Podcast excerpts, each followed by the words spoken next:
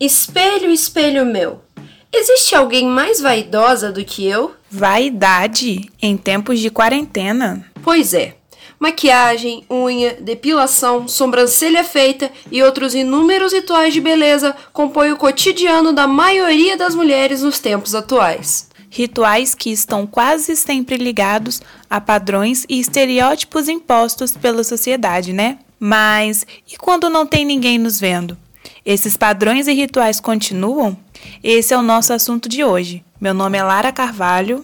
E eu sou a Carol Ferraz. E começa agora o nosso episódio de hoje. Beleza entre quatro paredes.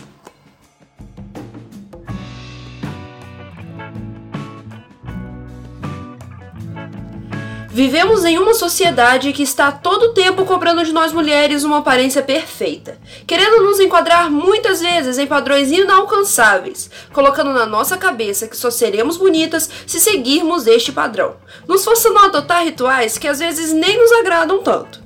E no atual momento, com esses serviços interditados, estão vindo à tona muitos rituais que foram descobertos desnecessários, fazendo com que muitas mulheres se questionam se essas práticas são desejo pessoal ou imposição social. Esse foi o caso da Laura, que está passando por uma transição capilar durante essa quarentena. Então, a princípio não foi uma decisão, né?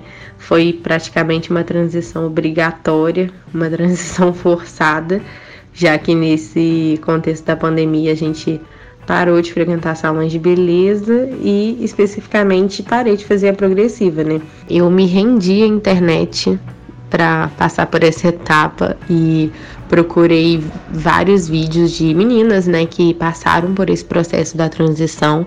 Conversei com conhecidas minhas também que já vivenciaram, né, assim, a, a, coisa que eu mais tento fazer é igualar a textura, né, da raiz com o resto do comprimento que ainda tem progressiva.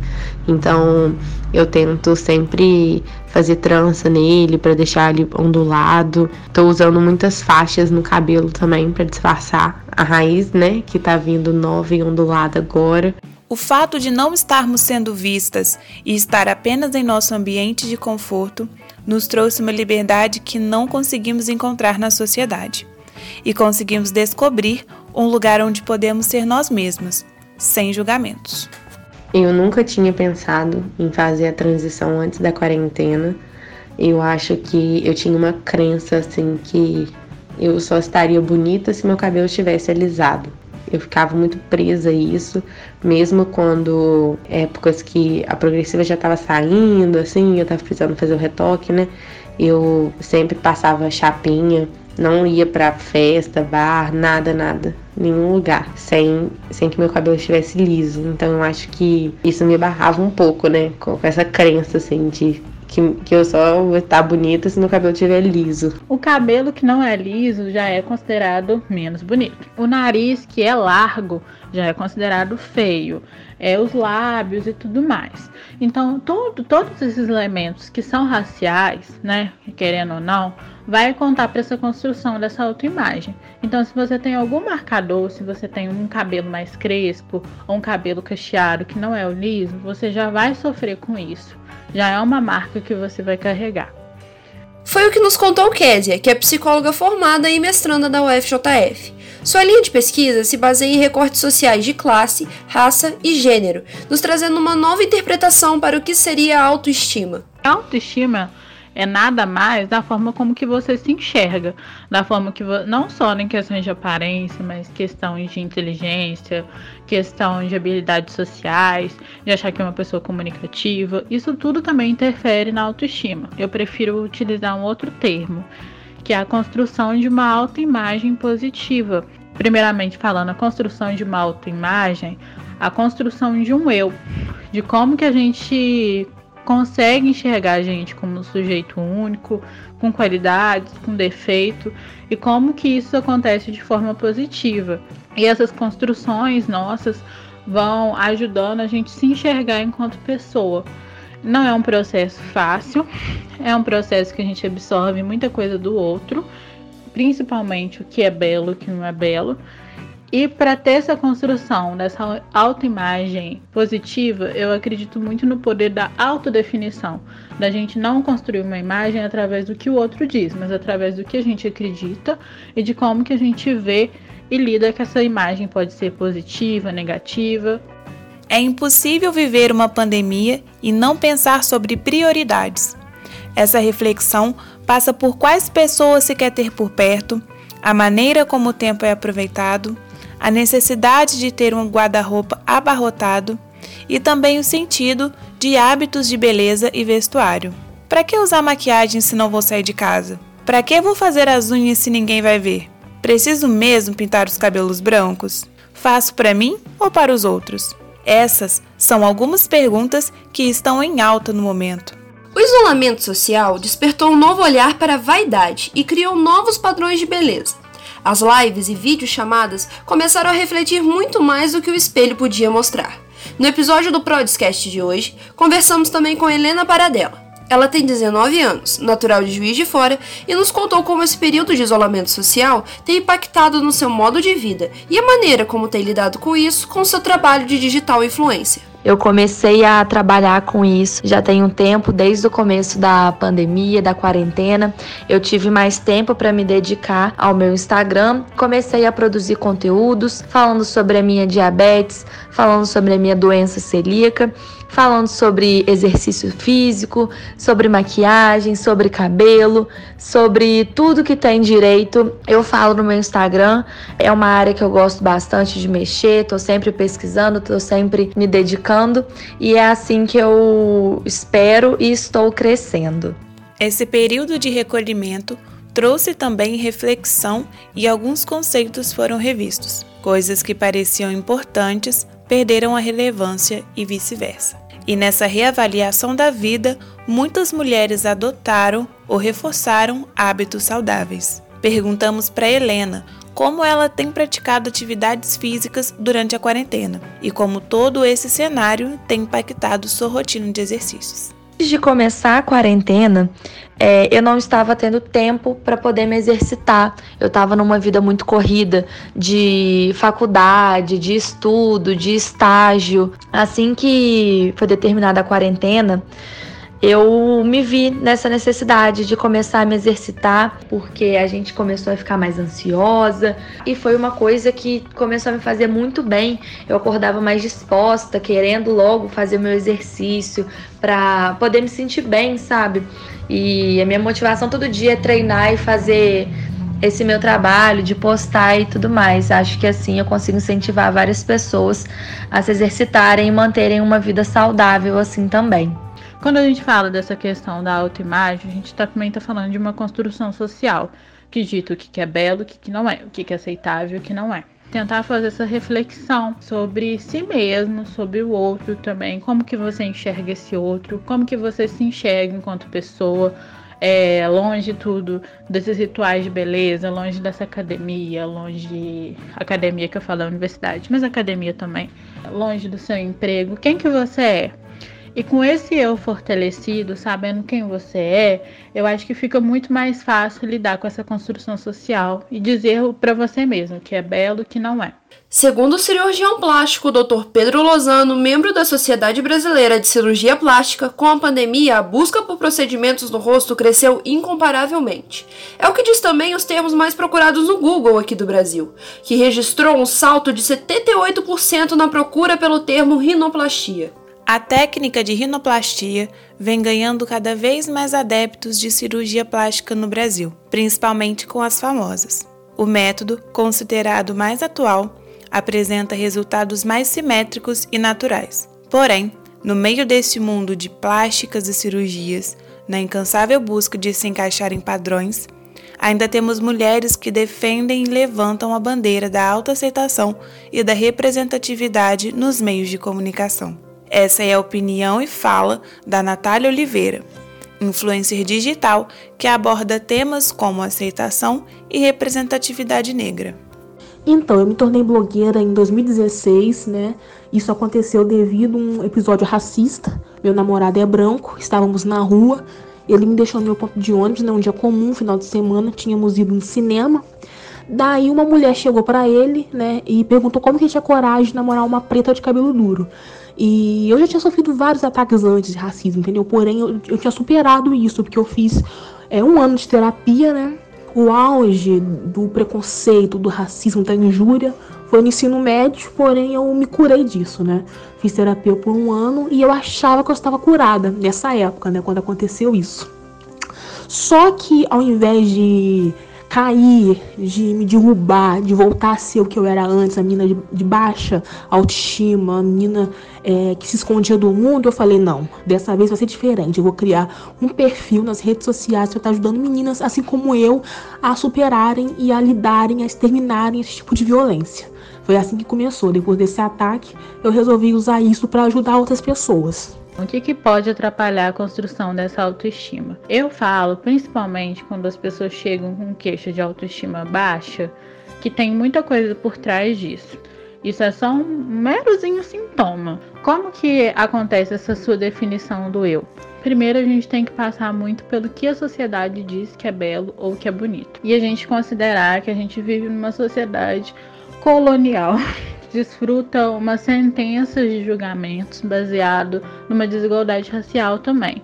E também a forma como que a gente se enxerga nesse mundo, né? Como a gente se enxerga enquanto sujeitos latinos americanos, que não somos brancos, mas que a brancura é o ideal de beleza. Enfim, são vários fatores, são vários marcadores sobre peso, sobre corpo, que ajudam a construir o que é essa autoimagem positiva ou negativa. E ainda também tem outras questões, como é, relacionamentos que podem ajudar, que podem atrapalhar ainda mais a construção dessa autoimagem, ambientes também, o próprio desempenho acadêmico. É, nessa quarentena eu tô vendo que muitas pessoas se basearam no seu estudo. E quando não tem, quem que elas são depois disso? Então a autoestima realmente fica fragilizada, fica esse sentimento de não fazer nada, de ser também uma pessoa inútil, de ser uma pessoa que só é aquilo, que só é aquele estudo, que só é aquele relacionamento, que só é aquela vida social, e esquece muito de, de como que é a sua autodefinição fora disso tudo. Pensar no reflexo do que, que, do que, que você está lidando como belo, do que, que você está lidando como ideal. Quem te disse que isso é belo? Quem te disse que isso é ideal? E o que você diz sobre isso tudo? Eu acho que o que ajuda muito melhorar essa autoconstrução, primeiro é saber quem você é, segundo é questionar quem diz sobre você, né? Quem são essas pessoas que dizem, que ditam beleza, que ditam que são imagens que você se inspira, até mesmo esse patamar ideal de beleza, de plenitude, que é uma imagem vendida que é uma imagem comercial. E a gente é real, com defeito, com celulite, com tudo que a gente é mesmo. Então acho que é lidar com esse real também. É, não ficar só se baseando em modelos que a gente nunca vai atingir, sabe? Não ficar só se baseando em padrões de belezas já estabelecidos, já impostos, mas tentar ir contra a maré tentar se autodefinir esse poder de você dizer o que é bonito, de você dizer o que não é. A quarentena não teve esse poder de acabar com a minha autoestima, né? Foi um processo que eu construí ao longo de muito tempo. Então, dificilmente alguma coisa hoje é capaz de estar tá mudando isso, né? Porque foi algo que eu trabalhei ao longo de muito, muitos e muitos e muitos anos e trabalho a cada dia. Então, é, dificilmente a quarentena ou alguma outra coisa é capaz de estar tá diminuindo isso. O que pegou para mim, pessoalmente, é a questão da ansiedade, né? Porque eu, eu sempre fui uma pessoa ansiosa, mas agora com esse cenário, é, a ansiedade piorou mais ainda, né? Eu fico doida pro dia acabar, fico doida pro dia começar, fico doida pra sair alguma notícia falando que achou a cura, sabe? É uma coisa que algumas vezes me faz bastante mal com muitas incertezas e mostrando que o controle é uma ilusão, a gente fica mais ansioso. E a ansiedade é um fenômeno completamente natural, é um fenômeno onde a gente antecipa situações na nossa mente que poderiam acontecer, para a gente já se preparar. Mas a ansiedade ela pode ter um caráter patogênico, pode ter um caráter prejudicial. Quando a gente só vive dessas antecipações, quando a gente só vive desse momento que pode nem chegar a existir. Quanto mais distante você estiver de uma, uma imagem fortalecida de você mesmo, mas você quer antecipar coisas que nem aconteceram ainda, porque você não tá firme no, no momento presente que você tá vivendo. Você sempre tá em busca de algo posterior, né? Que é algo que ainda você não alcançou, uma imagem que você ainda quer adquirir. Então fica mais complicado ainda lidar com isso tudo. Então é muito importante, nesse período da pandemia, da quarentena, saber que a ansiedade é uma coisa normal. Saber que essa necessidade de querer antecipar os fatos, essa necessidade de querer viver um momento, um cenário que não é esse, é normal para todo mundo. Mas também saber que é necessário, às vezes, dividir com as outras pessoas essa ansiedade, dividir com as outras pessoas essa incerteza, conversar com as pessoas e se ouvir no meio desse turbilhão de sentimentos do que, que você quer, do que, que você deseja. Essas impossibilidades, esse não fazer nada, muita gente está sem fazer nada em casa, muita gente não está conseguindo fazer, ou muita gente está fazendo demais, mas também não está conseguindo se ouvir, não está conseguindo parar. Então é normal isso, mas isso também não pode prejudicar o que a gente está vivendo agora. Então, se você está se sentindo muito ansioso, se você está vendo que está atrapalhando o seu sono, sua alimentação, sentindo dores, é hora de procurar um profissional se você está passando por isso, desacelere um pouco. Considere o momento que você está vivendo, que é um momento que a gente jamais imaginou que viveria, mas estamos vivendo. E os planos que você tem, uma hora ou outra vai se realizar, mas não tem como ter o controle dessa hora. Enquanto ela não vem, lidar com o possível, lidar com o que você pode fazer agora, de como que você pode ocupar o seu tempo e de como você também não pode fazer absolutamente nada. E é hiper saudável não fazer nada e ouvir esse turbilhão de coisas que você vem sentindo.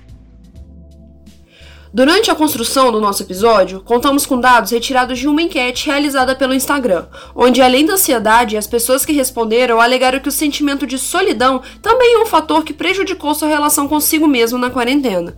Eu acho muito importante antes da gente saber como lidar com essa solidão, diferenciar solidão de solitude. Solidão é sentimento de sentir sozinho, desamparado, sentir às vezes um pouco abandonado, um pouco sem recurso. Essa é a solidão. É, e a solitude é um movimento de você se sentir sozinho, mas de você curtir a sua companhia consigo mesmo nessa solidão sentir sozinho, realmente fisicamente, mas se voltar para si mesmo. E eu acho que a quarentena é um momento muito importante para a gente discutir sobre a solitude, sobre esse estar sozinho e voltar para si mesmo, e voltar para sua companhia, sobre o que, que você gosta de fazer, você aproveitar, você curtir esse momento. Não tô romantizando a quarentena. É um momento que ninguém gostaria de estar vivendo, sem saber como que vamos sair desse momento. Muitas pessoas vivendo perdas financeiras, perdas de pessoas, perdas simbólicas, mas que a gente tem que viver esse momento também. A gente tem que aprender com essa solidão, com esse não estar com outro. É, é, muito difícil, mas é um momento da gente pensar também nessas relações, de como se dá essa relação com o outro, como que a gente lida com o outro fora desse cenário. Eu acredito que assim, além do autocuidado físico, é muito importante o autocuidado mental e psicológico, né? Nessa quarentena, nesse distanciamento social, eu acho que eu comecei a praticar bastante esse autocuidado físico. Eu comecei a me perceber mais, a me conhecer, descobrir as minhas fases, o que que eu gosto, o que que eu não gosto, o que que eu posso fazer para ficar feliz, o que eu posso fazer para ficar triste comecei a reparar em mim mesma, todo o meu processo psicológico de cansaço, de, de tudo, de todas as minhas emoções, eu comecei a reparar mais, reparar mais em mim e também reparar mais nas pessoas, em como eu posso lidar com as pessoas, principalmente na família, que muitas das vezes é mais complicado. Eu comecei a reparar mais o que, que eu posso fazer, o que, que eu posso é, deixar de fazer para ter um, um vínculo assim melhor e mais, mais tranquilo para a gente conseguir melhorar essa quarentena. Então, assim, eu acho isso muito, muito, muito importante. Às vezes, se possível, é, procurar uma ajuda profissional.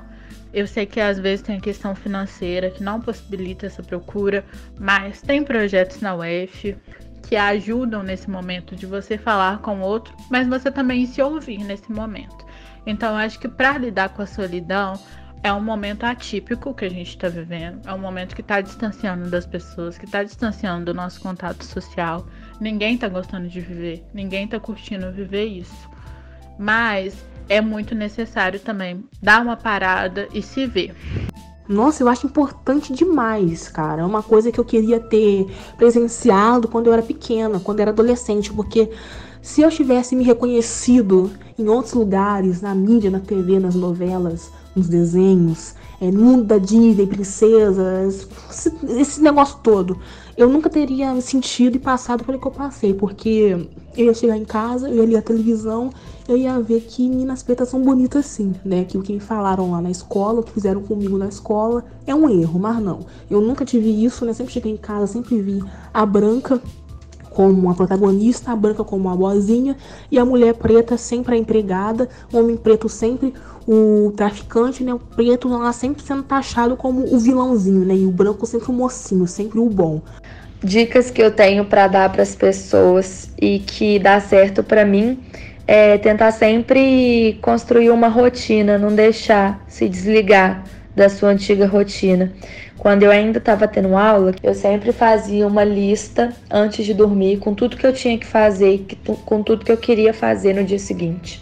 E aí eu me comprometia a fazer isso. Então eu acordava, colocava alarme direitinho, tomava meu café, meu skincare matinal, estudava e aí chegava 11 horas eu malhava. Depois de malhar, eu ia, ia almoçar, depois eu tomava banho e aí eu fazia tudo que eu queria fazer. Eu podia fazer uma hidratação no cabelo, eu podia assistir um filme, eu podia ler um livro, eu podia revisar matéria. Então eu fazia tudo que eu tinha que fazer e depois eu tinha o tempo livre. Então isso foi muito importante para mim, para eu conseguir construir essa rotina e fazer as coisas que eu queria.